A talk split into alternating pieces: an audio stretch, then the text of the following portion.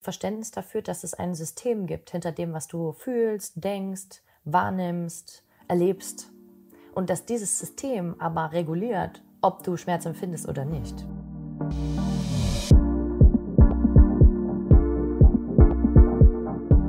Hallo meine Lieben, es ist wieder Mittwoch. Mein Name ist Gina und ich bin euer Host.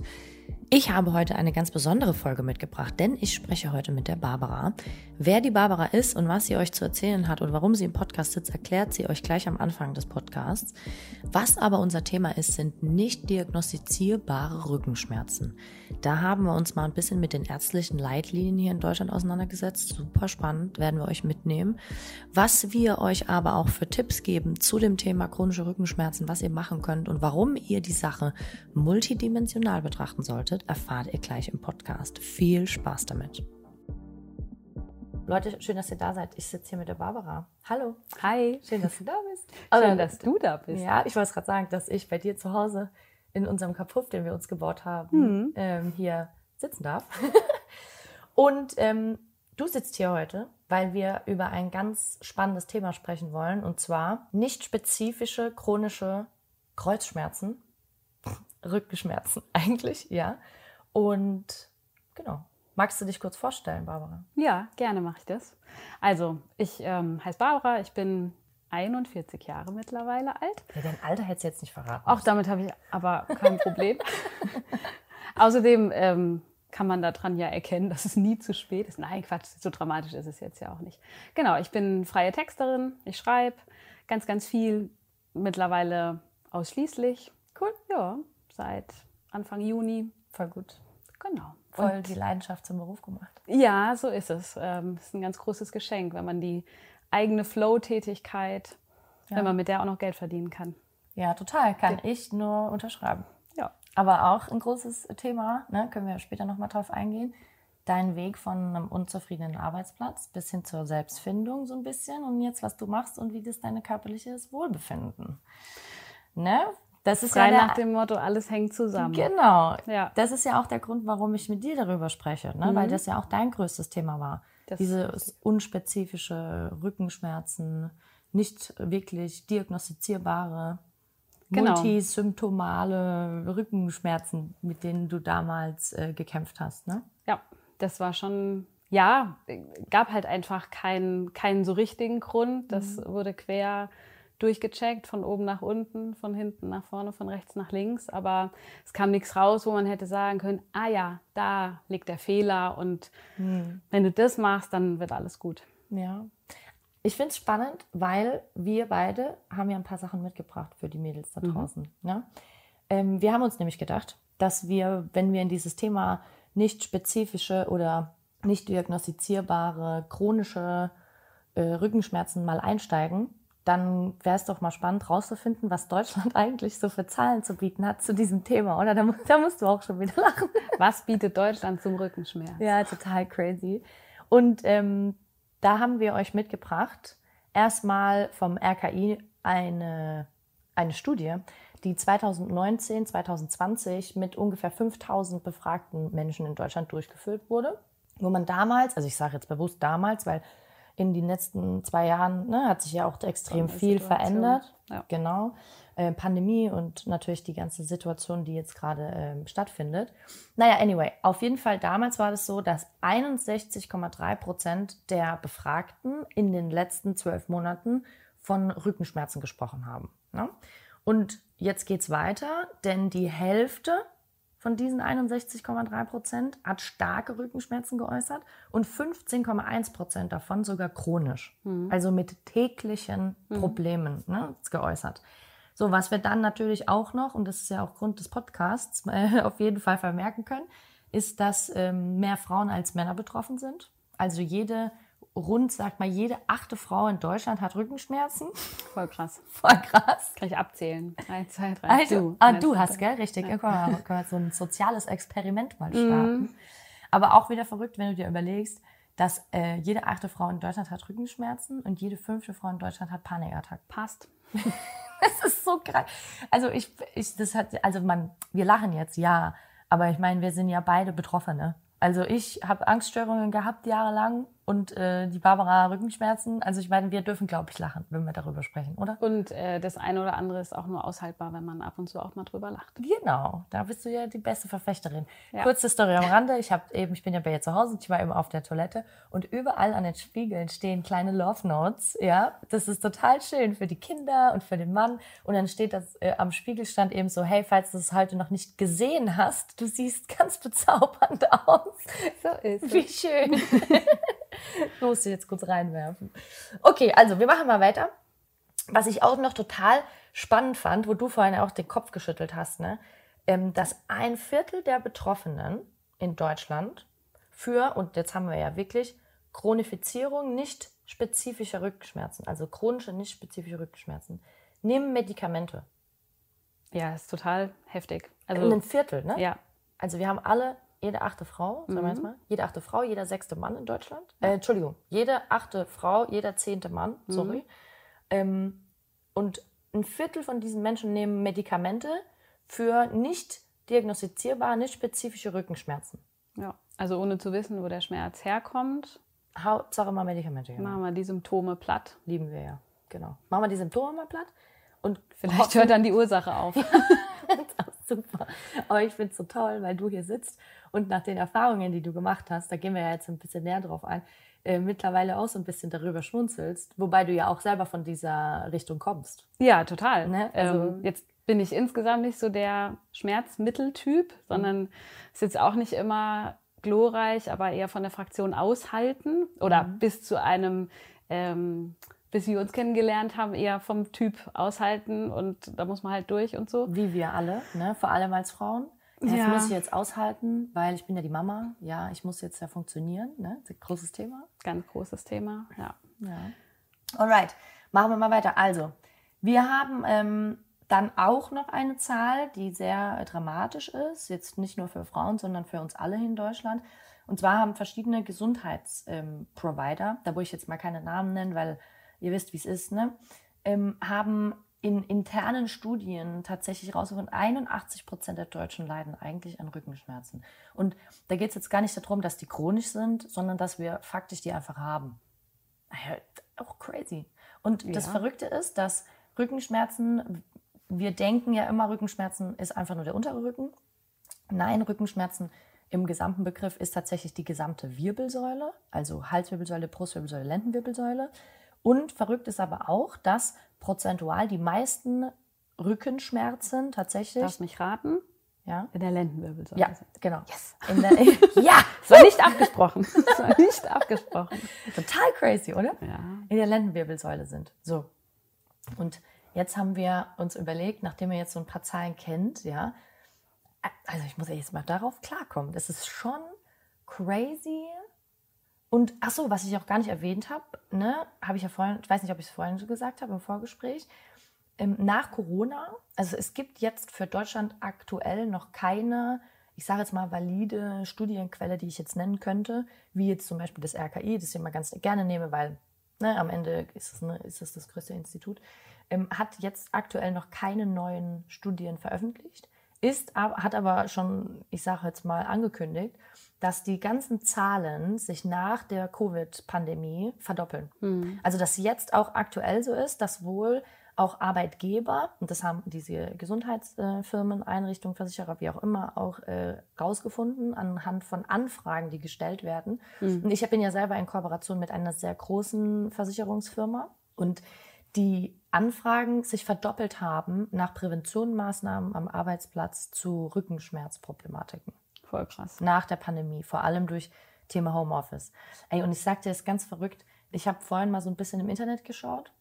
Also es ist wirklich noch so, dass wir wirklich so altbacken, in Anführungszeichen, damit umgehen, dass wirklich gedacht wird, und ich bin ja selber in diesem ganzen ähm, BGM-Thema unterwegs, ne? und Stressmanagement, Gesundheitsförderung und so weiter, und Stress- und Schmerzmanagement vor allem in Firmen, vor allem in dem IT-Bereich.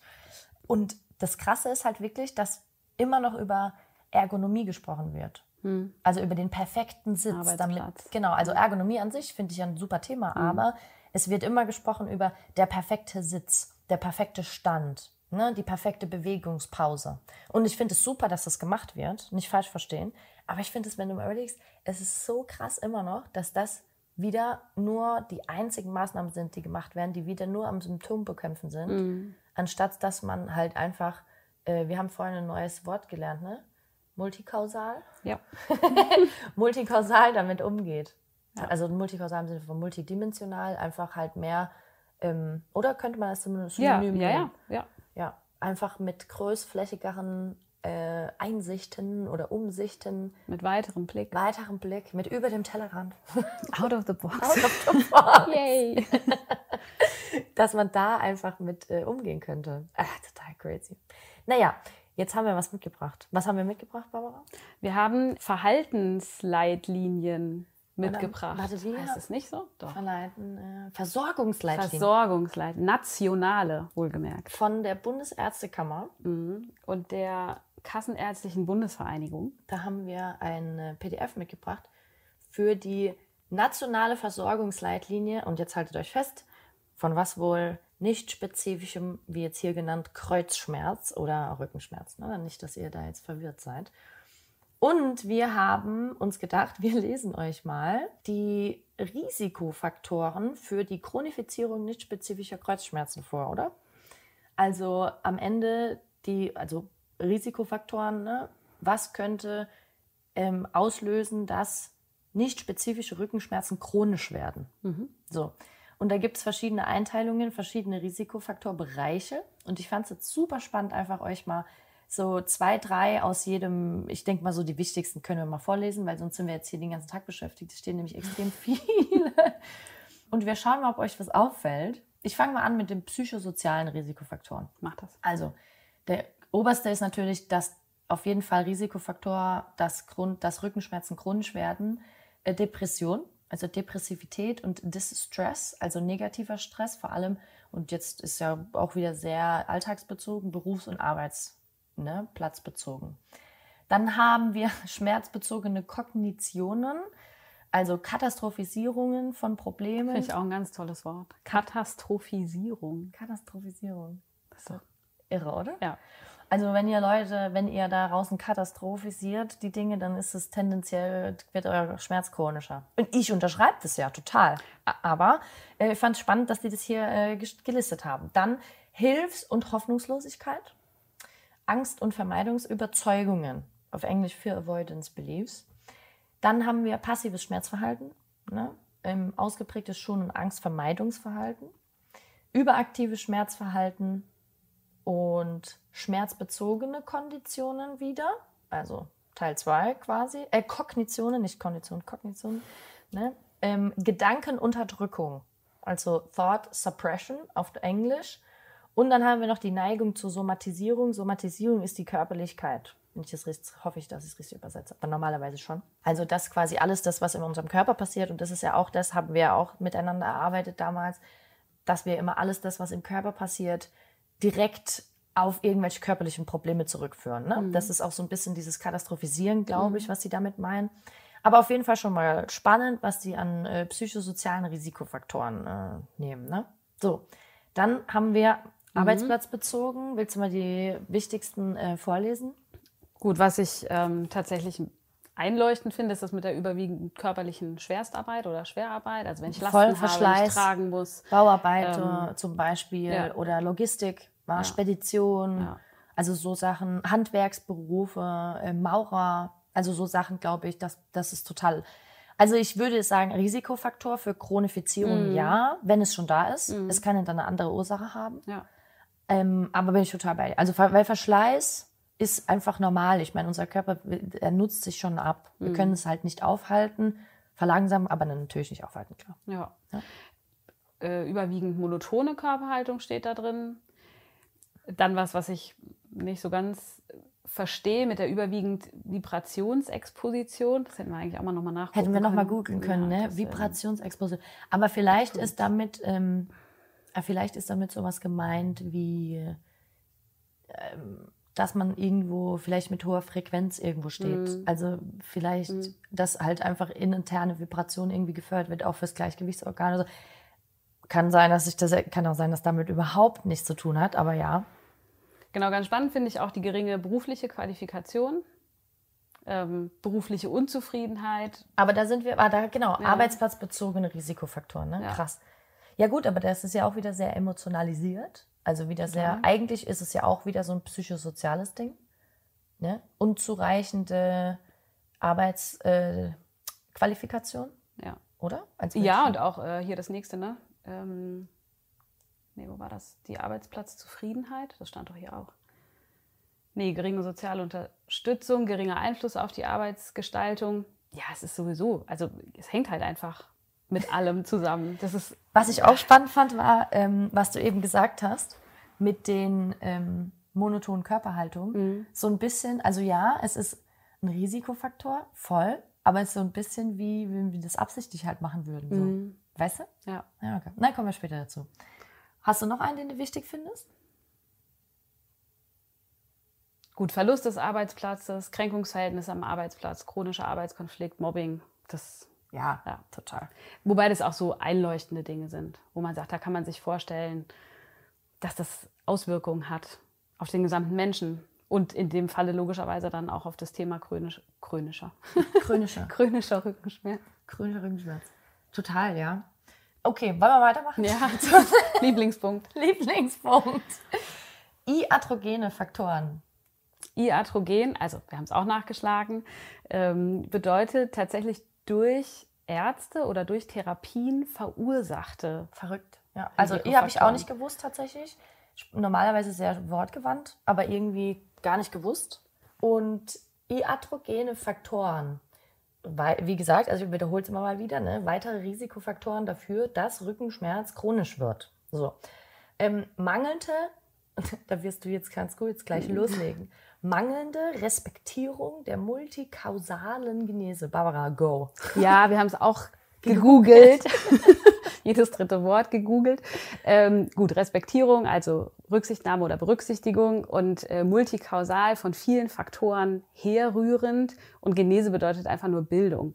Also mit, wir haben es uns jetzt so erklärt, dass der Therapeut, wer auch immer das ist, eben nicht genug berücksichtigt, welche Ursachen oder Gründe eben zugrunde liegen können. Was ja. natürlich total abgefahren ist. Dass das in dem Ärztekammerleitfaden drin steht. Ja, ne? und wenn man hier eine, eine Latte von 20, 25 wirklichen Risikofaktoren hat und dann hat man den Risikofaktor, dass der Therapeut quasi nicht genügend weit guckt und also was ja auch äh, menschlich ist. Natürlich. Was ich irgendwie, also auf der einen Seite finde ich es cool, dass die das da reinschreiben, wenn ich jetzt mal so drüber nachdenke, weil ich mir denke, okay, es ist menschlich, dass auch, weil ich habe ja zum Beispiel auch äh, viele Kunden, mhm. die aus dieser Szene kommen, mhm. ja, oder auch eine Kundin, die ist ja Allgemeinärztin, mhm. ne? die, sie arbeitet ja schon relativ lange mit mir und die sagt auch immer so zu mir, sagt sie, ey, du kannst dir nicht vorstellen, den Druck, den du hast, mhm. wenn du diesen weißen Kittel anhast, weil ja jeder denkt, dass du darfst ja keine Fehler machen.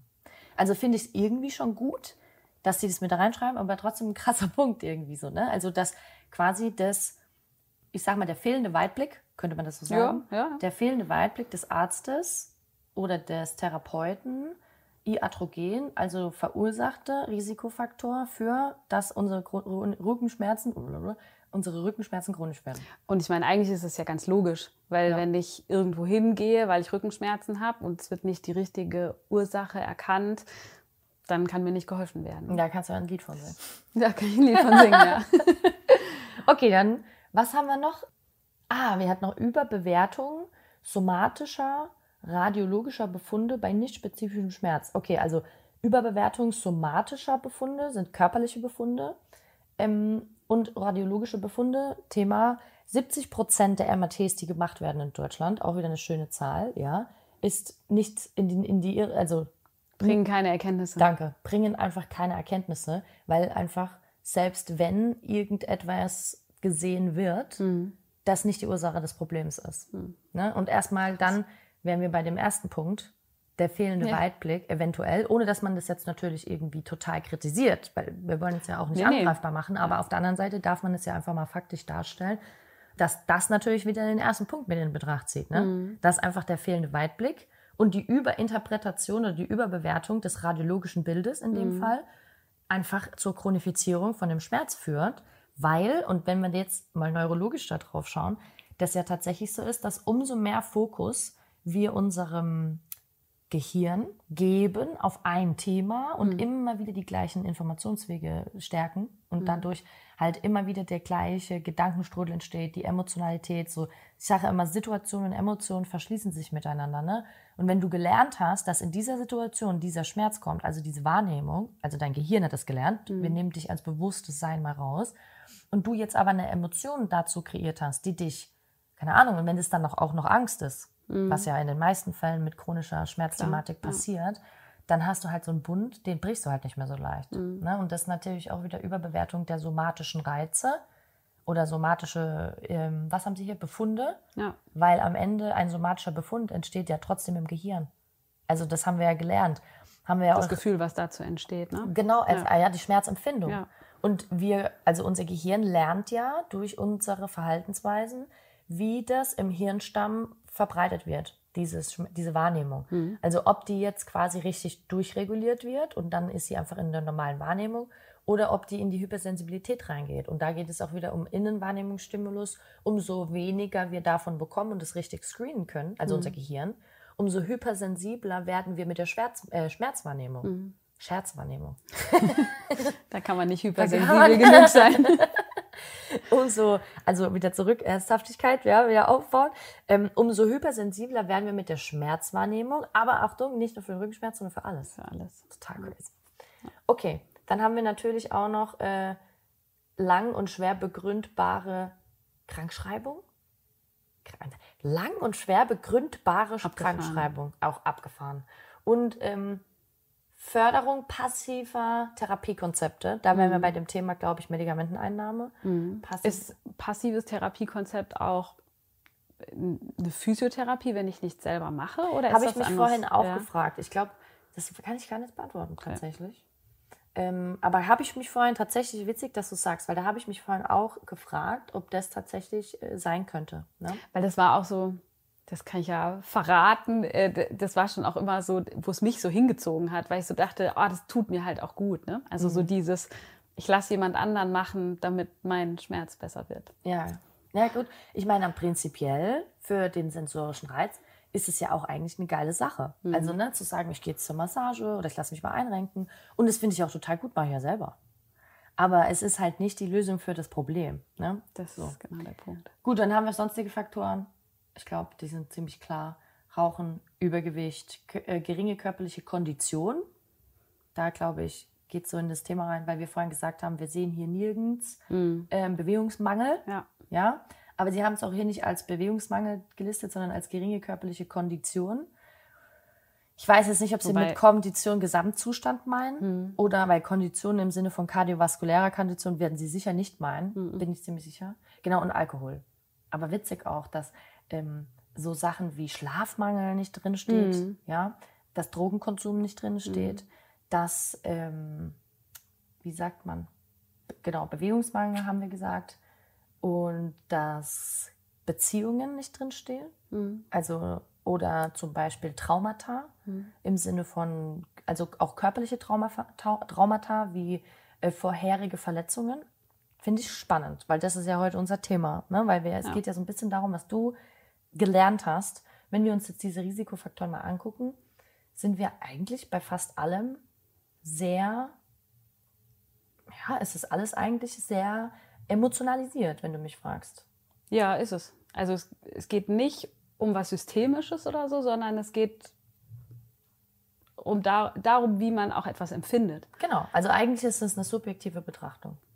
Immer. Also ja. eigentlich ist ja alles, was wir betrachten, wenn es um unsere eigene Wahrnehmung geht, erstmal subjektiv. Können ja gar nicht anders. Genau, geht ja gar nicht anders. Du kannst ja immer nur deine eigenen Themen bewerten. Das ist ja auch immer so, als ich habe zum Beispiel gestern mit einer Kundin einen Termin gehabt und habe zu ihr gesagt, hey, wenn wir über chronischen Schmerz sprechen und bei ihr geht es um chronischen äh, Kopfweh und dann habe ich zu ihr gesagt, dann müssen wir ja irgendwie so eine Erfolgsreise aufzeichnen. Und dann habe ich eine PDF erstellt, wo ich halt ne, gelistet habe, mit welchen Problemen kam sie zu mir, was waren ihre Ziele und was war die Beha also Behandlung, kann ich nicht sagen, aber was haben wir trainiert, wie war die Beratung aufgebaut, die Betreuung einfach. Ne? Mhm. Und dann habe ich äh, quasi vier, ähm, glaubst du, dass mir die Worte fehlen? So Bestandsaufnahmen, danke. Habe ich vier Bestandsaufnahmen, Daten gesetzt und habe jedes Mal zu diesen Daten halt aufgeschrieben, was wir erreicht haben. Ey, und total verrückte Sachen. Und dann haben wir das halt jetzt besprochen und habe dann zu ihr dann das erste Mal, dass sie halt selber gesagt hat, ja, okay, krass, weil selber nimmst du ja deine Erfolge und deine Schritte gar nicht wahr. Wenn du, selbst wenn du so einen kleinen Erfolg im Alltag hast, wenn du schon chronisch bist nach so vielen Jahren und bei ihr sind es fast 15 Jahre. Ne? Wow. Ja, ja, ganz verrückt. Ähm, dann denkst du dir so, ah ja, ein Tag ohne Kopfweh, ja, aber morgen ist wieder da. Mhm. Also du siehst es gar nicht, dass du einen Tag geschaffen hast, was ja schon 100% mehr ist als die letzten 15 Jahre zum Beispiel auf einmal. Ne? Ja. Also total spannend, dass wir natürlich auch jetzt hier in diesen ganzen Risikofaktoren, es ist alles irgendwie über, wie fühle ich mich dabei? Also was ist eigentlich meine eigene Wahrnehmung, außer jetzt externe Einflüsse wären jetzt hier natürlich Schwerarbeit, äh, Vibrationsexplosion, wo wir gesagt haben, okay, ähm, ein, also diese, hier steht soziale Unterstützung, aber bei der Arbeit, das ist wieder nur Ar Arbeitswesen. Mhm. Ne? Und wir haben aber eigentlich keine persönlichen Faktoren, also außer psychosozial, wo ja hier übergeordnet Depression und, und äh, Schonverhalten drin steht, haben wir eigentlich keine, ähm, hier steht psychosozial, aber es ist trotzdem kein Verhältnis zu anderen Menschen aufgelistet. Wobei Mhm. es ja sein kann, dass sie das damit meinen. Für mich wäre das jetzt nicht ersichtlich. Ja, also ich kann mir, wenn man sich jetzt vorstellt, dass die Leitlinie ja einen Therapeuten, Arzt an die Hand bekommt, um dann Patienten zu diagnostizieren, Ja. würde der, glaube ich, anhand dieser Liste nicht danach fragen, Wie geht's denn, Wie wie, läuft's in deiner Beziehungen? Beziehung, Ja. zum Beispiel? Oder wie ist ihr Verhältnis zu ihrer Mutter? Oder haben Ja. sie eine kranke Mutter zu Hause? Ja. Zum Beispiel jetzt. Ne? Ja, auf jeden Fall super spannend. Also wir haben gedacht, dass wir euch das ähm, auf jeden Fall mal nicht vorenthalten dürfen, was wir hier rausgesucht haben, damit wir vielleicht für alle da draußen, die natürlich auch das Thema haben, nicht spezifischer Rückenschmerz und das vielleicht chronisch haben. Ich weiß nicht, wie lange hattest du das nochmal? Wie lange hast du damit Also wenn ich rumgemacht? jetzt die 15 Jahre höre, dann denke ich, oh, ich bin froh, dass ich, äh, dass ich dich so früh gefunden habe, weil ich hatte es, also chronisch drei Jahre. Ja, gut, aber selbst das, ne? Ist Also, brutal lang. ist ja. brutal lang. Vielleicht kannst du ja mal, vielleicht gehen wir einfach mal darauf ein, was Mhm. du eigentlich erlebt hast, ne? Und wie das bei dir auch angefangen hat. Weil ich glaube, weil du hast ja auch ein großes Thema damit gehabt, dass bei dir, weil für dich ist Training ja sehr wichtig. Du bist ja ein sehr sportlicher, ein sehr Mhm. aktiver Mensch.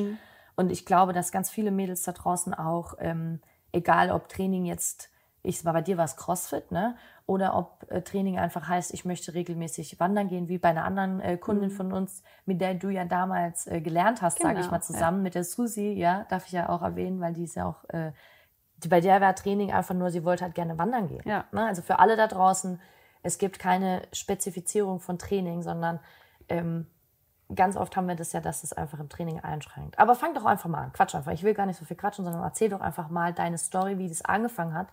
Vielleicht siehst du dich ja hier wieder. In, den, in der Leitlinie. In der Chronifizierung. Ähm, also ich glaube, so richtig oder angefangen hat es tatsächlich mit den Geburten, einfach weil die das ganze Leben durcheinander gewirbelt haben. Während das vorher alles so in gewissen geordneten Bahnen lief, äh, ne, zwei Schwangerschaften im Abstand von zweieinhalb Jahren und dann als unser Sohn zwei war, also 2015, da haben wir angefangen mit CrossFit und ich erinnere mich an Situationen vorher, wo ich ihn zum Beispiel aus dem Gitterbett rausheben wollte und gedacht habe, boah krass, wie mache ich das jetzt mit meinem Rücken? Wie mache ich das jetzt mit meinem Rücken? Mm, Das hat sich durch den Sport dann tatsächlich, also durch die Kräftigung, total gebessert. War dann lange kein Thema mehr, glücklicherweise. Und, ähm, und dann 2018 fing es wieder an. Und ich weiß bis heute nicht so genau, warum. Also ich habe da dann mal bei so einem Mini-Triathlon mitgemacht und habe da dann eine Weile eben weniger Krafttraining gemacht, sondern mehr so Ausdauerkram, Schwimmen. Aber das ist ja angeblich ne, so super toll für alles. Ja, und dann fing es auf einmal an. Dann hat auf einmal der Rücken wehgetan. Es hat ausgestrahlt in die rechte Pobacke. Und ähm, jetzt bin ich so ein grundoptimistischer Mensch. Und Voll. auch Voll. Würde ich direkt nicht- so unterschreiben. Danke. Ja, voll. Ähm, und neige jetzt nicht zum Katastrophisieren, was jetzt hier Bestes als- Wort. Das wirst du nie wieder vergessen. Nein, das werde ich nie wieder vergessen. Das habe ich aber auch vorher noch nie gehört. Und das will schon was heißen, weil Katas- mit Worten habe ich es ja Ich wollte es eigentlich. gerade sagen, Worte sind ja eigentlich voll dein Ding, so, ne? Ja, und deswegen dachte ich auch eigentlich, ja, das wird schon wieder weggehen. Ne? Dann waren wir im Sommerurlaub, dann Pause. Da habe ich immer gute Erfahrungen gemacht mit Trainingspause. Aber es ging nicht weg. Es war mal besser, mal schlechter, aber es ist da geblieben. Und dann fängt halt dieser, der Kreislauf, den, glaube ich, jeder kennt, der schon mal einen Schmerz hatte, der nicht wieder weggeht, ähm, fing dann halt an. Dann bin ich erstmal zum Hausarzt gegangen, Physiotherapie, dann war ich beim Orthopäden, dann wurde ein Röntgenbild gemacht, alles unauffällig und es, es hat mir hat nichts geholfen. Dann, Aber darf ich ganz kurz ja. einhaken? Ich fand es so spannend, weil als ich dich kennengelernt habe damals, mhm. letztes Jahr, also ich, wir kennen uns ja schon ein bisschen länger, aber letztes Jahr kamst du ja kennengelernt im Sinne von deinem Schmerzbild und genau. so weiter. Ähm, da hast du mir erzählt, dass es angefangen hat mit dem Mini-Triathlon. Und jetzt sagst du, ich glaube, mhm. wenn ich drüber nachdenke, dass es eigentlich mit den Schwangerschaften zu tun hat. Also da siehst du ja schon, Thema Veränderung durch Verständnis, dass mhm. du ja jetzt eigentlich schon eine neue Brücke schlägst. Und wenn du jetzt aber, kannst du ja vielleicht selber beantworten, weil du sagst, eigentlich weiß ich immer noch nicht, warum es wieder kam. Mhm. Naja, du weißt ja, wie es ist, wenn du über Jahre hinweg kompensierst mhm. und kompensierst. Und auf einmal sagt der Körper, oh ja, diesen Reiz finde ich gut, alles klar, und kompensiert ja trotzdem einen mhm. gewissen Bereich weiter. Mhm. Und das ist ja das, was ganz häufig passiert, dass wir machen, machen, machen, machen und denken, hey mhm. geil, jetzt mache ich schon alles mhm. und auf einmal knallt's. Mhm. Und dann muss es ein Auslöser sein, der vielleicht von der Belastungsfähigkeit ne, nicht wirklich dem Optimum entspricht für das ganze System. Und dann knallt's. Und dann mhm. denkt man sich, es kann es sein. Ich mach, also es ist einfach so gekommen. Aber nee, es ist nicht einfach so gekommen, sondern du hast halt, das habe ich mit der Melanie im Podcast auch schon mal besprochen, ja. in der letzten Staffel, ja. ne? Ja. Ähm, dass äh, das knallt und knallt und knallt. Du merkst es aber nicht. Und dann sind das, dann schiebst du das so weg und dann wird es immer besser und dann denkst du, ja, geil. Und auf einmal macht's Peng. Mhm. Und dann hat's aber Peng gemacht, weil eine, eigentlich nach der zweiten Geburt war schon vorbei. Ja. Nur ist es halt nicht aufgefallen, weil du würdest ja nie Rückenschmerzen mit einer Geburt verbinden. Nee, wahrscheinlich nicht, ja. Ja, und halt dann schon mit sowas wie, ja, also auch wenn es da nicht draufsteht, aber ich persönlich bringe ähm, eine Chronifizierung vom Schmerz oder äh, schon auch mit Bewegungsmangel in Verbindung. Ja, war vielleicht, ja, war vielleicht in dem Moment genau das, was mir geholfen hat, das so zu kompensieren, dass es nicht rausgekommen ist. Ne? Ja. Und dann kam es aber raus, weil ich auch aus der Trainingsroutine raus bin, was ganz anderes gemacht habe. Und dann hat der Körper gesagt, ah ja, so aber nicht. Ne? Das, ähm, ja. ja, und dann bist Veränderung. Du, genau, Veränderung. Und dann haben sich auf einmal ganz viele Sachen verändert. Ne? Ja. Okay, und dann Thera ähm, Therapieansatz. Was hast du gemacht am Anfang? Ähm, ich habe, also ich war bei, ich habe viel gemacht. und dann, ich habe ganz viel gemacht. Klar, also bei der Physiotherapie Therapie, wir haben manuelle Therapie gemacht, wir haben Kräftigungsübungen gemacht. Ich lag auf dem Schlingenbett. Ja, Schlingtisch ist es Schlingtisch, wo so einzelne Körperteile ja, in ja. Schlingen kommen und dann wird so hin und her gewackelt. Ja, ja. Ähm, da war es teilweise so, und das fand ich echt beängstigend, wenn wir fertig waren, konnte ich mir nicht mehr die Schuhe anziehen. Ach was. Weil mein ganzer Körper, ja, also klingt so, das klingt jetzt dramatisch, aber so hat es angefühlt, geschrien hat und gesagt hat, Scheiße, was ist das hier? No. Oh, ja. no, no, no, ja, no, no. Ganz furchtbar, ja. Oh, krass. Und, und dann natürlich parallel bin ich immer aber auch ins Training gegangen. Ja. Also das habe ich nie gemacht, aber halt immer Ausweichübungen. Okay, also stopp, du willst damit sagen, du bist immer ins Training gegangen, du hast nie weil du gesagt hast, das habe ich nie gemacht. Du bist, hast also ich habe nie aufgehört, dich zu mich bewegen. zu bewegen. Okay. Genau. Also das war ja, das war für mich keine Option. Ja. Das wollte ich nicht. Okay. Mhm. Und dann gibt es ja tatsächlich viele Übungen, die man auch alternativ machen kann, selbst wenn der Kreuzschmerz chronisch ist. Kreuzschmerz. Aber es ist halt nicht befriedigend, weil du stehst dann in der Stunde, dann werden die Übungen gesagt, dann musst du sagen, okay, nee, kann ich nicht, kann ich nicht, kann ich nicht. Dann mache ich halt das und das, das und das, das und das. Und wie dann fühlt, da fühlt man sich auch nicht geil, ne? Nein, das ist kein schönes Gefühl. Kommst ja, also ich kenne es selber, ne? nachdem furchtbar. ich das mit der Niere hatte damals. Und dann so, ah, das ist so anstrengend, hey, und ich würde jetzt das ohne Gewicht machen und ich würde mich jetzt einfach nur mal mitbewegen. Ja. Und wenn du halt anderes gewohnt bist oder wenn du einfach einen anderen Anspruch hast an dich selbst, ja. ähm, dann nervt dich das schon hardcore, ne? Ja. Genau, also ich bin nicht weitergekommen. Dann bin ich irgendwann nochmal zu einem anderen Physiotherapeut, der auch so ein bisschen in die osteopathische Richtung ging. Ähm, das hat mich auch nicht weitergebracht. Ich war dann auch bei einer Heilpraktikerin. Das war so das einzige Mal, wo ich so das Gefühl hatte, das tut mir jetzt zumindest gut. Ja, ja. Ähm, aber, aber auch die, ich bin, ich bin einfach nicht weggekommen. Ich habe dann sogar noch mal ähm, irgendwann wurde dann auch eine MRT gemacht, wahrscheinlich eins von den 70 Prozent, die keine wirklichen Erkenntnisse gebracht haben. Also auf dem Bild war eben auch nichts sehbar oder sichtbar, wo man hätte sagen können, das ist der Grund, weshalb du Rückenschmerzen hast. Und selbst das ist ja auch nicht aussagekräftig. Ne? Nein, das haben genau. wir ja genau. auch gelernt. Also ja. selbst wenn da ein Bandscheibenvorfall ist oder Ja. eine Strukturveränderung Ja. in der Wirbelsäule, ähm, können wir, also ein MRT macht nur ein Bild, für alle da Mhm. draußen. Ein MRT macht nur ein Bild. Es kann keine Schmerzen dadurch feststellen. Mhm. Auch, es, also wenn man, da ist immer das schöne Beispiel, es gibt ja Menschen, die körperlich einfach Behinderungen haben Mhm. und die ja total strukturell entstellt sind. Und wenn strukturelle ähm, Veränderung ein Problem darstellen würde für Schmerzempfinden oder dadurch Schmerz, Schmerz äh, verursacht werden würde, dann wären diese Menschen ja in chronischem Leiden Mhm. gefangen, körperlich. Mhm. Und das sind sie ja aber nicht, weil das Gehirn kann ja adaptieren. Ne? Und das ist, glaube ich, das, was wir nicht vergessen dürfen, dass eine strukturelle Veränderung nicht zwingend etwas mit einem Schmerzempfinden zu Ja, tun haben genau, muss. ja. Ne?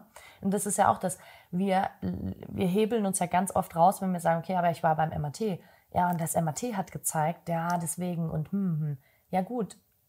Okay, klar kann ich verstehen, weil wir suchen ja auch immer, wir wollen ja immer eine Lösung, weil unser Gehirn hasst es ja nicht zu wissen, was als nächstes passiert. Deswegen halten wir uns so ein bisschen an diesen Bildern fest. Aber so als Rat an alle da draußen, die damit vielleicht Probleme haben oder MRTs su- suchen, aufsuchen, bleibt erstmal ruhig, auch wenn da was bei rauskommt. Ne? Also ich darf mal ganz kurz, habe ich auch, glaube ich, noch nie erwähnt im Podcast, aber ich habe ja früher Rugby gespielt und mir haben sie ja die Nase zweimal zertrümmert und die Schulter ausgerenkt und natürlich hatte ich auch ordentlich oft Rückenschmerzen. Vor allem, es kann halt schon mal vorkommen, dass mit den Stollenschuhen dir jemand auf den Rücken tritt. Ist einfach Fakt. So, ne? Ähm, und habe ja während der Uni-Zeit viel gespielt und habe Siebener gespielt, wo der Impact natürlich auch noch doppelt so krass ist wie beim 15er Rugby damals. Und ähm, habe ein MRT machen müssen wegen meiner Schulter. Und dann kam halt tatsächlich raus, dass meine Schulter, also meine Rotatorenmanschette an der linken Schulter, die war halt fast komplett eingerissen, weil halt durch den Impact. Krass. So, genau, durch den Impact. Und ich hatte auch Schmerzen in der Schulter, muss ich auch dazu sagen. Und damals, also das ist ja jetzt auch schon fast zehn Jahre her, ne, ähm, wurde das dann, und dann hieß es, ich darf nie wieder Sport machen, weil meine Rotatorenmanschette sonst langsam absplittert. Mhm. Und das der Grund ist, warum mir meine Schulter wehtut. Am Ende irgendwie plausibel für mich gewesen, weil ich mir dachte, naja, ich hatte eine dreifache Schulterluxation. Also die war ausgekugelt, für alle, die nicht wissen, was Luxation heißt. Ähm, und habe aber gedacht, okay, aber nie wieder Sport. Also das heißt, ich darf mich jetzt nie wieder bewegen. Hm. Und am Ende habe ich halt ein, einfach nach einem Jahr angefangen mit CrossFit. Muss ich ja mal reinziehen. CrossFit ist ja jetzt schon Sport. Also das ist ja schon was anderes an körperlicher Belastung auf jeden Fall. Und habe eben keine OP gemacht und habe nicht ruhig gestellt, sondern habe einfach mir gedacht, naja, ich muss vielleicht anders an die Sache rangehen. Hm. Also so viel zum Thema MRT, will ich mal kurz erwähnen. Kurz, Ja. ne? Deswegen äh, immer so ein bisschen für euch alle da draußen, bleibt erstmal locker und fühlt mal so ein bisschen in euch rein. Ne? Okay, anyway. Heilpraktikerin, Genau. Und dann bin ich sogar noch zu einem privat niedergelassenen Orthopäden gegangen, weil ich gedacht habe, ne, vielleicht findet der, was? die Ja, Lösung. klar, ja.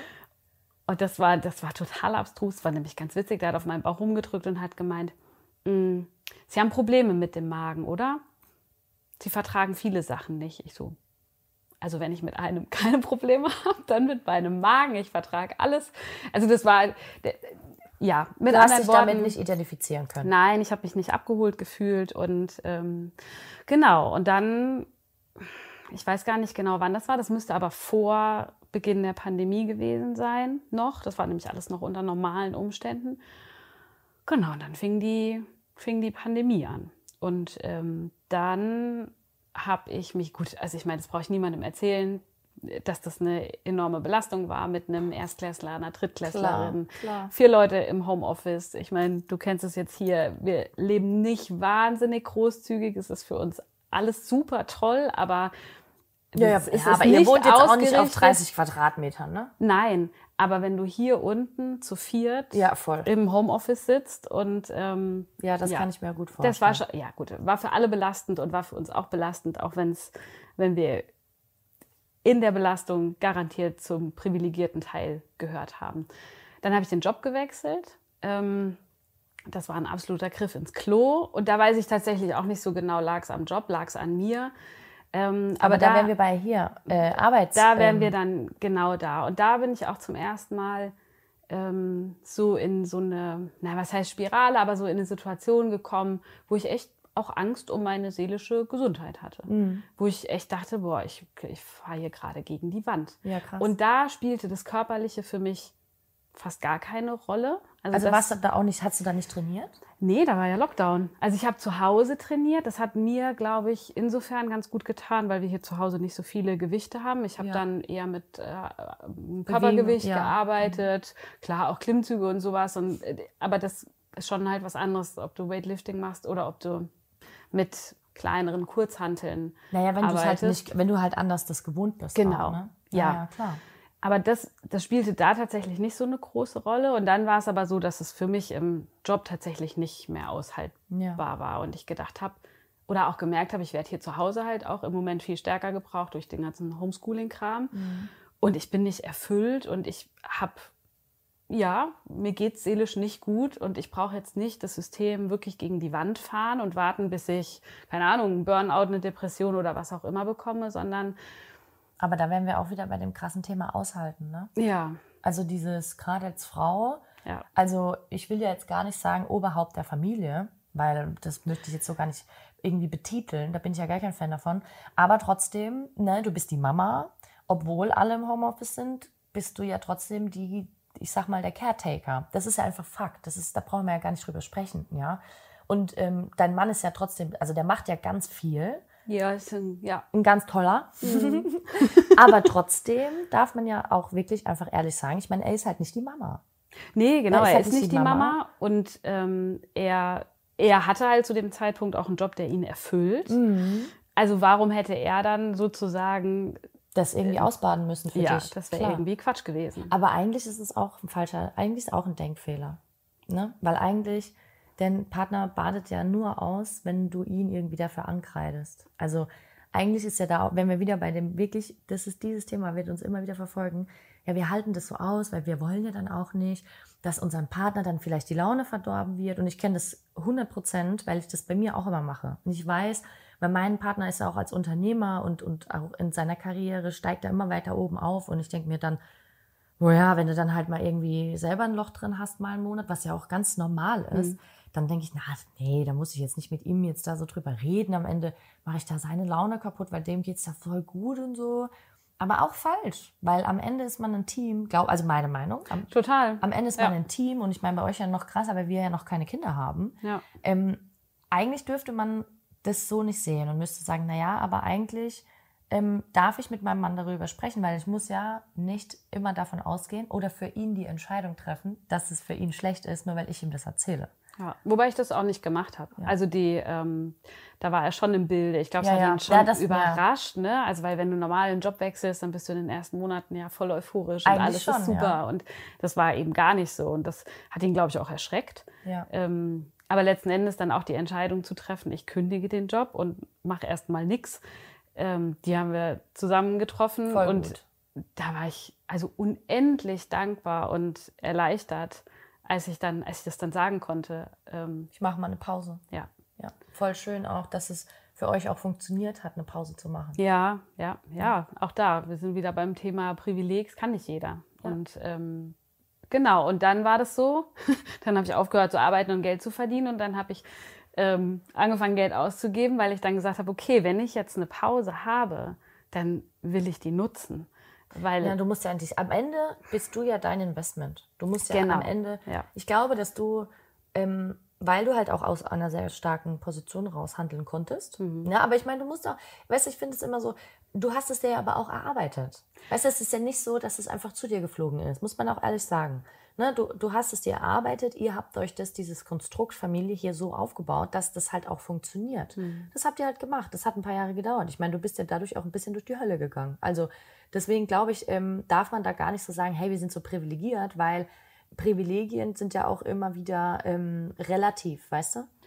Und du hast gesagt, also ich will das nur noch mal wiederholen, weil ich möchte auch nicht, dass irgendjemand denkt, wenn man jetzt sagt, man gibt Geld aus. Ganz viele Menschen da draußen mhm. haben ein schlechtes Verhältnis zu Geld. Mhm. Das, deswegen sage ich es einfach nochmal. Mhm. Ne? Und man fühlt sich oft getriggert, wenn jemand sagt, ich habe dann Geld angefangen, Geld auszugeben, weil das, aber man braucht das gar nicht.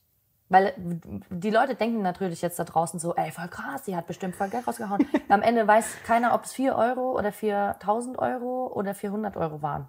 Verstehst du, was ich meine? Nobody knows, ja. Nobody knows ja. und es muss auch keiner wissen. Nein, es ist. Aber das will ich nur noch mal sagen, ne? Also, weil, und ich glaube für uns alle, dass wir uns immer wieder an die Nase fassen und sagen, hey, wenn jemand über Geld redet oder jemand in Pause, dann erwischen wir uns und ich bin mir sicher, dass jetzt hier jemand zuhört und der sagt, boah, das würde ich auch gerne, ey, wenn ich in der Situation wäre. Aber ganz ehrlich, ganz normale Reaktion, wir gehen alle immer gleich in den Vergleich und deswegen sage ich das einfach nochmal. Ne? Ja. Weil ich glaube, es ist auch voll schön, sich selber zu erwischen und zu sagen, ja, okay, stimmt, vielleicht kann ich auch einfach mal mich für die Barbara freuen. Auch das. Ja, aber das Ja, ist, mir ist es wichtig, dass du das Ja. sagst. Weil ich habe gesagt, hier Real Talk und ich weiß aber, wie wir Frauen denken. Und was man, finde ich, jetzt auch nicht ähm, vergessen darf, also ich bin ja dann, also ich habe zwei Coachings gemacht, parallel. Ich habe ein Coaching gemacht, wo es darum ging, wo will ich beruflich hin, Mhm. ähm, weil ich mir dann zu dem Zeitpunkt echt nicht mehr sicher war, bin ich hier überhaupt richtig aufgehoben, muss ich mich ganz neu orientieren. Das ist auch so ein bisschen äh, Schwimmen, ne? Du, Ja, du, oder genau. sag mal Floating, sagt Ja. man. Du weißt gerade nicht, wo du hin willst. Genau. Das meine ich mit dem Thema. Du hast eine Auszeit, ja, voll geil.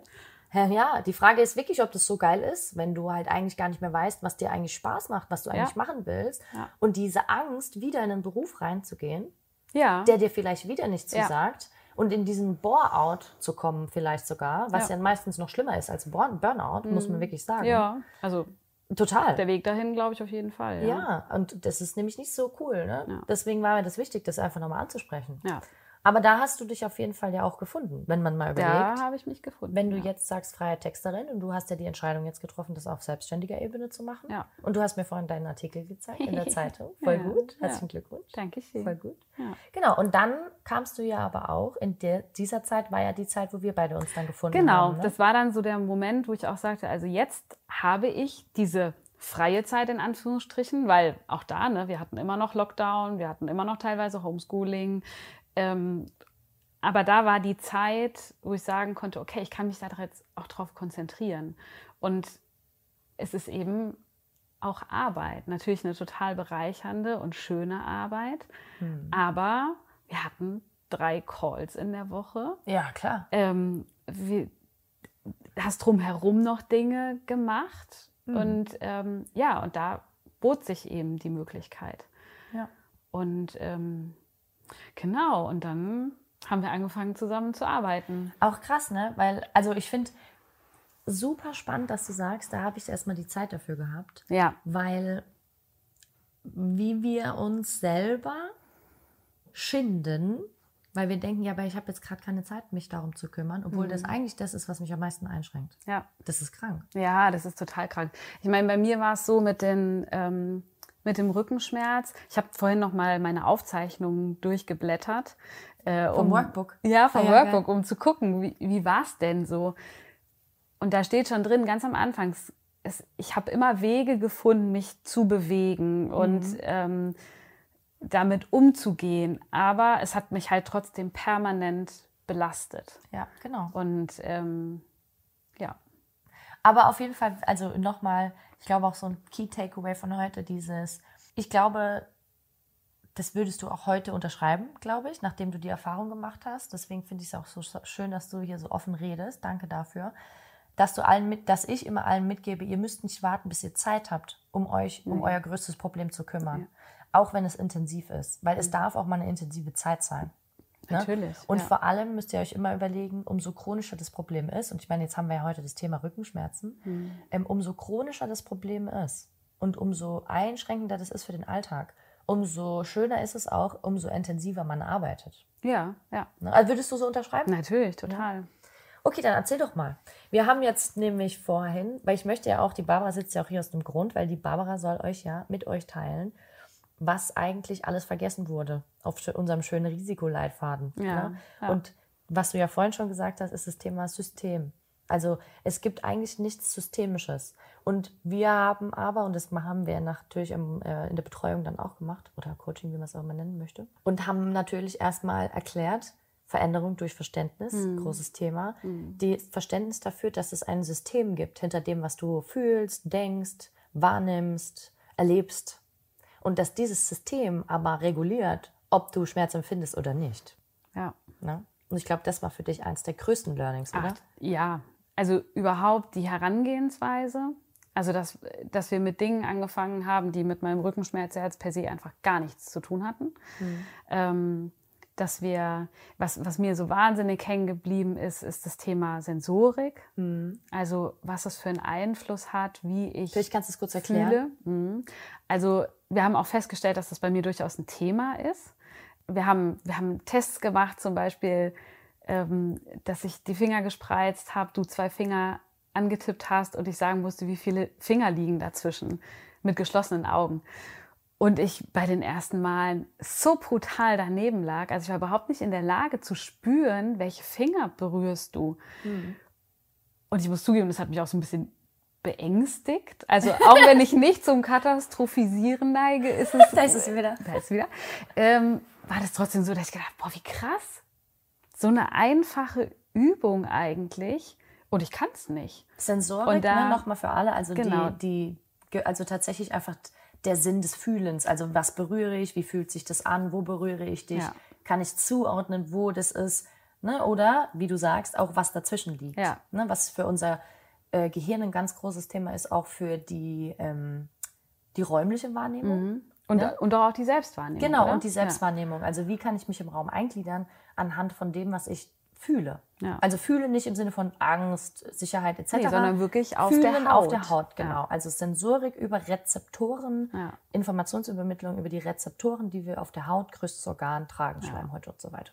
Genau. Dass ich, äh, dass ich taube Stellen auf der Haut habe, am Bein zum Beispiel, wo mal eine OP war und wo offensichtlich Nerven durchtrennt wurden und dass das eben auch einen Einfluss haben kann auf meine Wahrnehmung und wie ich eben einen Schmerz empfinde. Äh, ich glaube, hatten wir nicht auch, ähm, hattest du nicht einen Kaiserschnitt? Einen Kaiserschnitt hatte genau, ich wir hatten einen Kaiserschnittnarbe genau. auch geschaut. Ne? Genau, ne? ja. Da ist, und da ist natürlich wieder schön, das ganze Thema, also wir dürfen lernen, dass Sensorik immer vor Motorik kommt. Mhm. Also wir müssen, unser Gehirn muss immer erst einen sensorischen Reiz bekommen, ne? über Muskelkontraktion, über einfach die sensorischen Rezeptoren, die wir haben auf der Haut oder halt auf Schleimhäuten oder mhm. auf Muskeln oder mhm. was auch immer, auf Oberflächen. Mhm. Ähm, und diesen sensorischen Reiz, den wird, der wird dann integriert und interpretiert und dann wird ein Output kreiert, also ein motorischer Output. Motorik im Sinne von immer in Bewegung mhm. gesetzt. Mhm. Und das kann natürlich auch eine Empfindung sein, die mhm. aber jetzt sagen wir natürlich Bewegung setzen, die Bewegung aber auch einschränken kann. Mhm. Zum Beispiel Schmerz. Ja. Also wenn eine sensorische Informationsweiterleitung nicht richtig funktioniert, kann eine Empfindung daraus entstehen, die unser Gehirn aber kreiert, ganz mhm. wichtig nochmal, mhm. die eine Bewegung einschränkt. Das ist auch, also das ja, ist ja das ist, total ja. Spannende daran, ne? Ja. Ja, das war stimmt. Das war total verrückt bei dir, vor allem an den Händen. Ne? Ja, ne? genau. Also ähm, und auch dann haben wir so Übungen gemacht, ne, zu versuchen, die Nasenspitze zu treffen mit geschlossenen Augen und verschiedenen Räumliche Fingern. Ja. In, also vor allem wieder dieses ja. Sense of Self. Wo ja. bin ich? Ja. Wo sind meine Gliedmaßen? Ja. Ja, krass. Das, ähm, genau. Dann natürlich die Augen. Also jetzt bin ich stark kurzsichtig. Also da ist sowieso, ich weiß gar nicht, hat das auch einen Einfluss, die Kurzsichtigkeit? Ja, klar.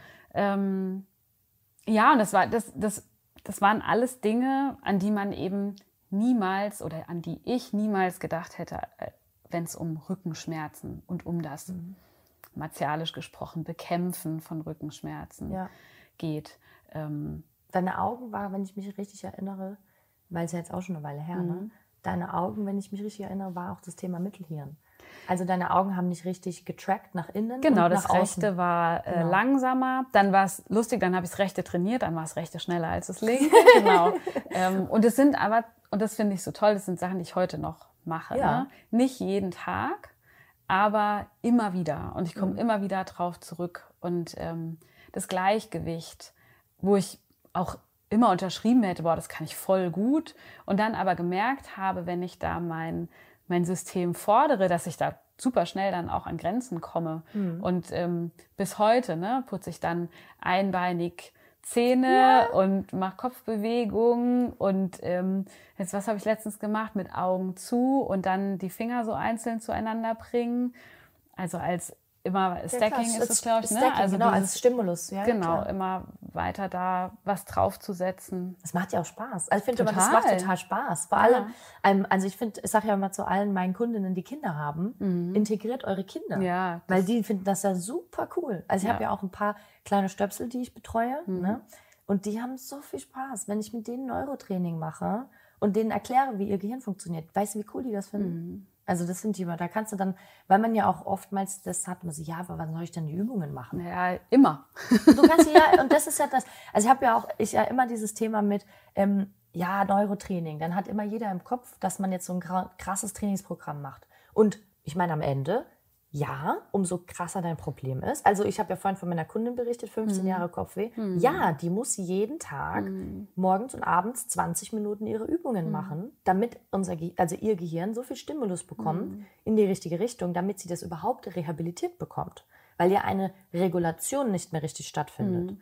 Aber bei dir war es ja so, dein System hat ja einfach nur gewisse Informationen nicht richtig reguliert. Ja. Und gerade über das Thema Augen hat natürlich dein Mittelhirn extrem hoch geschossen. Ja. So. Und das, das Thema daran ist ja natürlich, dass wenn das Mittelhirn hochschießt, dass natürlich alle Informationen, die nach unten geleitet mhm. werden, erstmal, erstmal extrem stressig sind. Mhm. Jetzt mal ganz leicht ausgedrückt. Ne? So. Ja. Und immer wenn unser Mittelhirn so ein bisschen, also sehr generell jetzt erklärt, aber immer wenn unser Mittelhirn immer in einer zu hohen Frequenz fährt, dann sind wir erstmal viel sensibel, also hypersensibler mhm. für alles.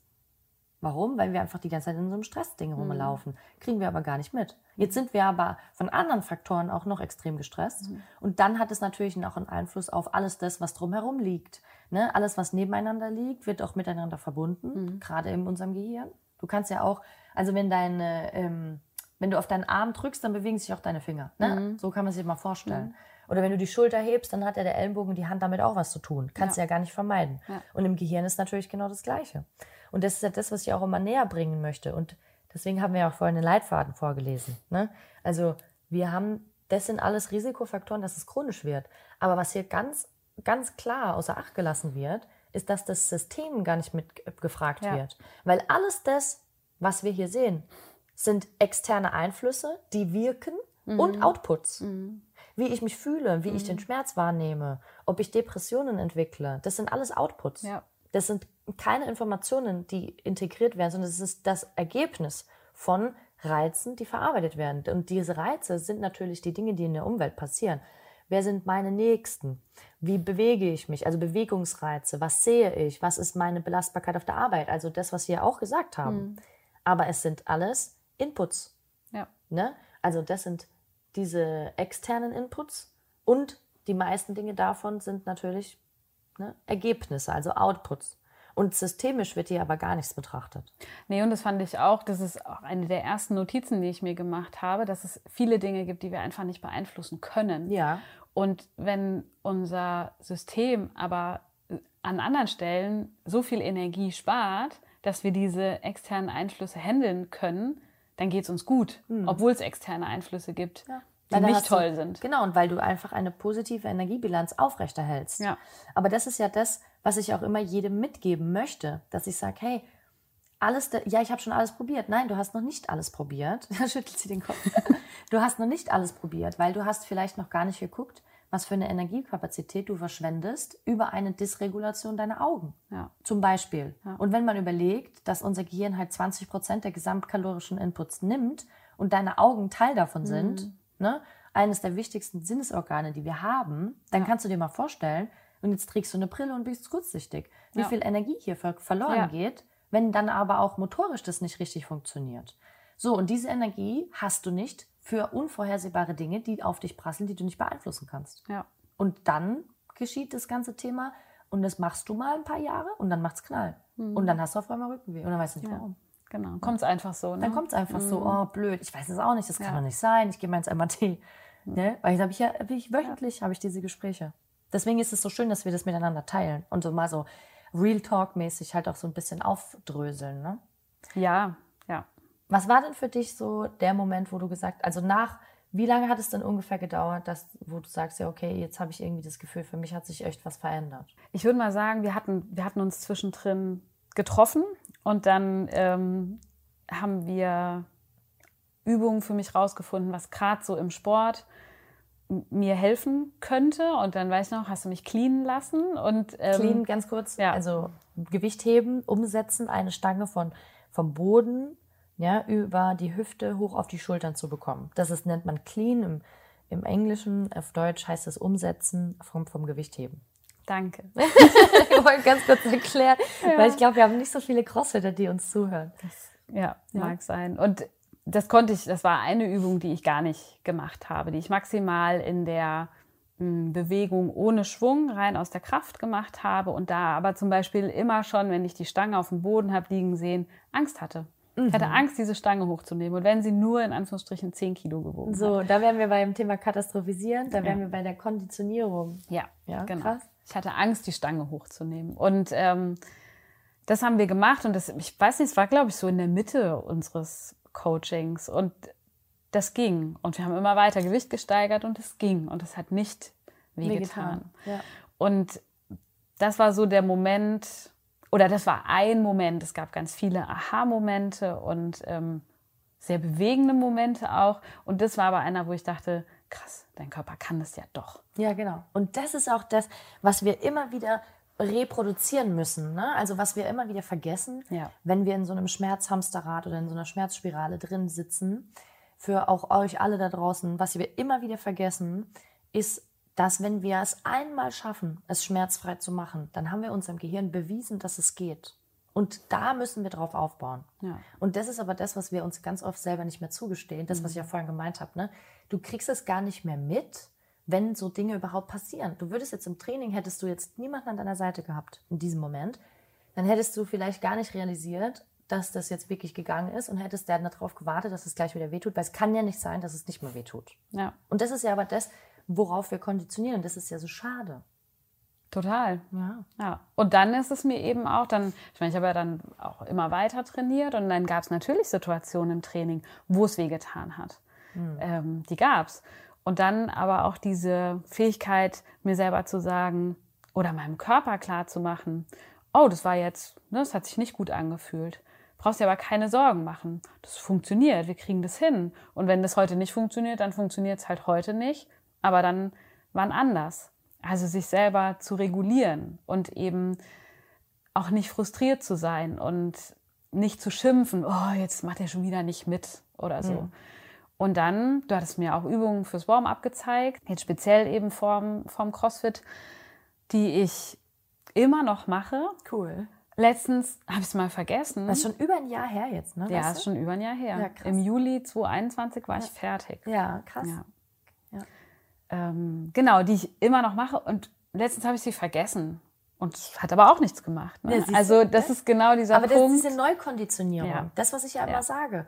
Umso krasser euer Problem war, umso härter müsst ihr dafür arbeiten. Und jetzt ist aber das Wichtige, dass hart arbeiten nicht heißt, dass ihr den ganzen Tag mit Übungen mhm. verbringen mhm. müsst. Und vor allem, dass es auch nicht heißt, dass wir unser restliches Leben mit Übungen verbringen müssen. Sondern wir müssen uns unserem Gehirn einfach erklären, dass es jetzt einmal wichtig ist. Ja. So, und das ist ja das, da muss man dann halt einmal drei, vier Monate fleißig sein. Ne?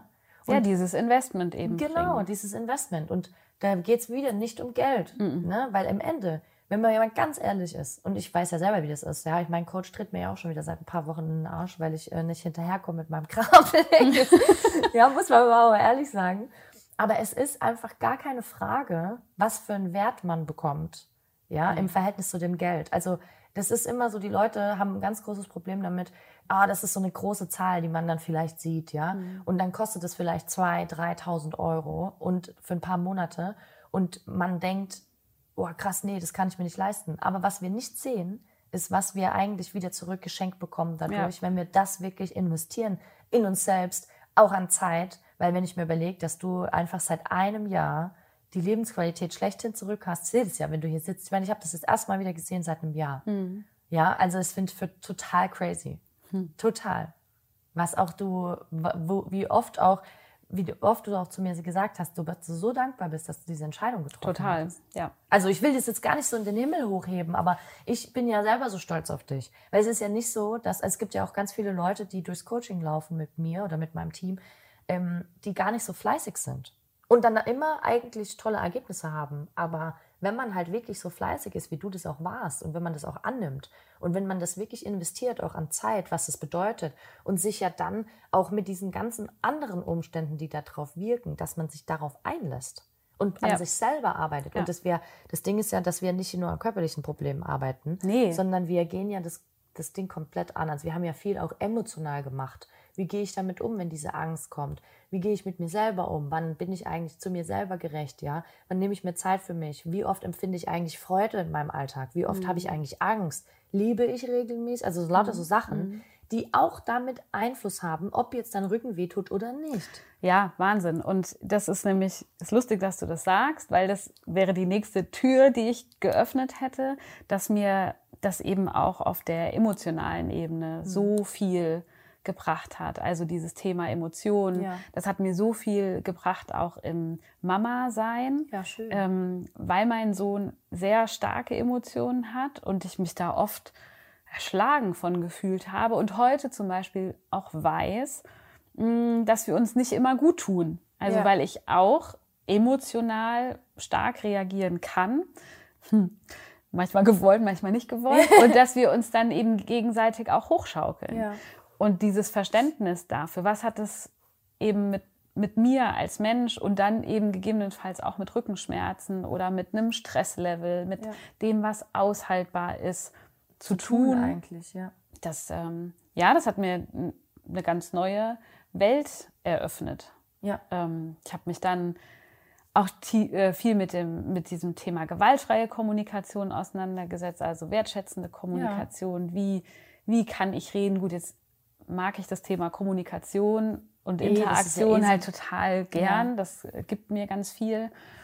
Mm, ja, aber das Voll gut. Das war schon echt großartig. Und dann, das würde ich auch gerne noch erzählen, dann habe ich, ich hatte damals schon, als wir dann das Coaching gemacht haben, eben den, die Idee in der Freiberuflichkeit, die war da. Mhm. Ähm, ich hatte auch davor Angst. Ja. Also es hat mir einfach Respekt eingeflößt. Ich kenne Unternehmertum aus eigener Familie und Freundeskreis eher weniger und war selber jetzt 20 Jahre lang angestellt und habe dann noch mal habe dann noch mal eine Stelle angenommen und habe dann aber gemerkt, wie ich so zurückfalle. Also ja. wie ich all das, was ich gelernt habe in dieser nicht Auszeit, mehr umsetzen konnte, nicht mehr umsetzen kann, ja, wie mir das Stück für Stück verloren geht. Krass. Und dann habe ich gesagt, nee gut, dann ist jetzt der Punkt, ähm, dann springe ich jetzt in die Freiberuflichkeit und es ist eh nichts für immer. Ne? Also diesen Gedanken, den habe ich völlig hast losgelassen. Du wieder, hast du wieder Rückenschmerzen gekriegt? Nee. Gott sei Dank nicht. Okay, krass, Nein. weil das wäre jetzt spannend gewesen, das, ja. dass du wirklich dann, weil es kann ja schon sein, dass einfach der Körper dann diese Empfindung immer mal wieder nimmt, gerade ja. wenn du emotional vielleicht struggles oder mit ja. Entscheidungsfindung, um dich einfach ein bisschen zurückzuziehen. So, ne? Nee, aber ich habe es emotional gemerkt, mhm. aber äh, zum Glück nicht körperlich. Da also, siehst du mal. Also würdest du sagen, Rückenschmerzen sind weg? Ja. Krass. Ja. Also, und auch da, ne, das ist ja auch was, was ich im Coaching gelernt habe. Natürlich merke ich ab und zu meinen mm. Rücken. Und natürlich merke ich genau die Stelle, die drei Jahre kontinuierlich wehgetan hat. Weil mein Körper ja genau weiß, mm. das ist die Stelle. Wenn ich da weh tue, dann, dann, ja, dann hört es auf mich. Aber ja, dann genau. höre ich eben in dem Moment in mich rein, frage mich so, ach, tust du weh, was ist denn los? Ne? Ja. Keine Ahnung. Verständnisvoller, einfach mit hab sich ich, selber umzugehen. Habe ich mich heute gut versorgt? Habe ich irgendwas auch, ich meine mal ganz ehrlich, wenn ich zwei oder drei Stunden im Garten arbeite, ja. dass dann der untere Rücken sagt, boah, krass, das war jetzt aber heftig. Ja klar, ist ja auch muskulär anstrengend. Genau. Ja. Und auch dieses, dass ich wieder Muskelkater da haben kann, ohne damit einen Schmerz zu, zu assoziieren. Voll gut. Boah, voll gut. Ach, Barbara, vielen Dank, dass du das mit uns teilst. Total. Ja, ich finde es total schön, dass ich das darf. Ja, voll. Also ich bin ja, ich sage ja immer, ähm, von Experten, solo und mit Frauen des Lebens. Ne? Weil es geht mir, ich sage dir das ganz ehrlich, ich habe immer gesagt, wenn ich einen Podcast mache, mhm. dann habe ich ja keinen Bock auf die ganze Fachtorgerei die ganze Zeit, weil das mache ich ja eh, mache ich auch privat. Ja, wenn man mit, mich sich so mit mir trifft, dann quatsche ich halt auch drüber, weil das halt irgendwie mein Leben ist mittlerweile und das ist total schön.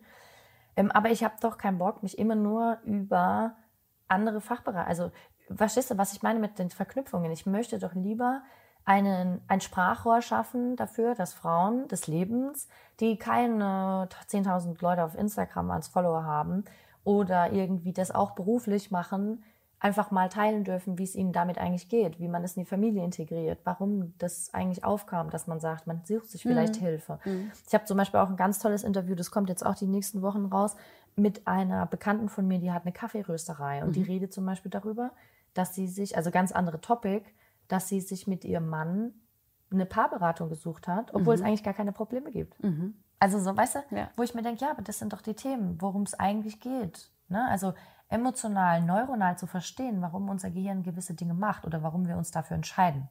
Und deswegen ist mir das total wichtig, dass du das hier teilst und dass du das zugänglich machst, dieses Thema, weil ganz viele Leute denken ja, und ich glaube, das ist auch eine schöne Abrundung für diesen Podcast, denken wir immer, das ist irgendwie normal, dass wir das haben, dass es so ist. Gehört dazu. Oder? Ist halt so. Genau. Und, und nein, es gehört nicht dazu. Aber auf der anderen Seite müssen wir auch immer wieder realistisch sein und sagen, aber schmerzfrei sein ist auch nicht realistisch. Weil das gehört auch nicht dazu. Nee. Weil unser System braucht ja irgendein Sprachrohr für uns, zu sagen, hey, pass auf, jetzt war es irgendwie Ja. too much. Ne? Ach, schön.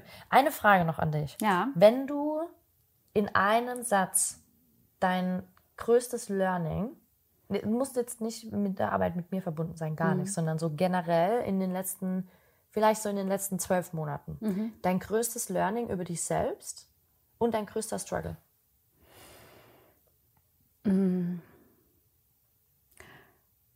dass ich selber die Verantwortung für mich übernehmen darf.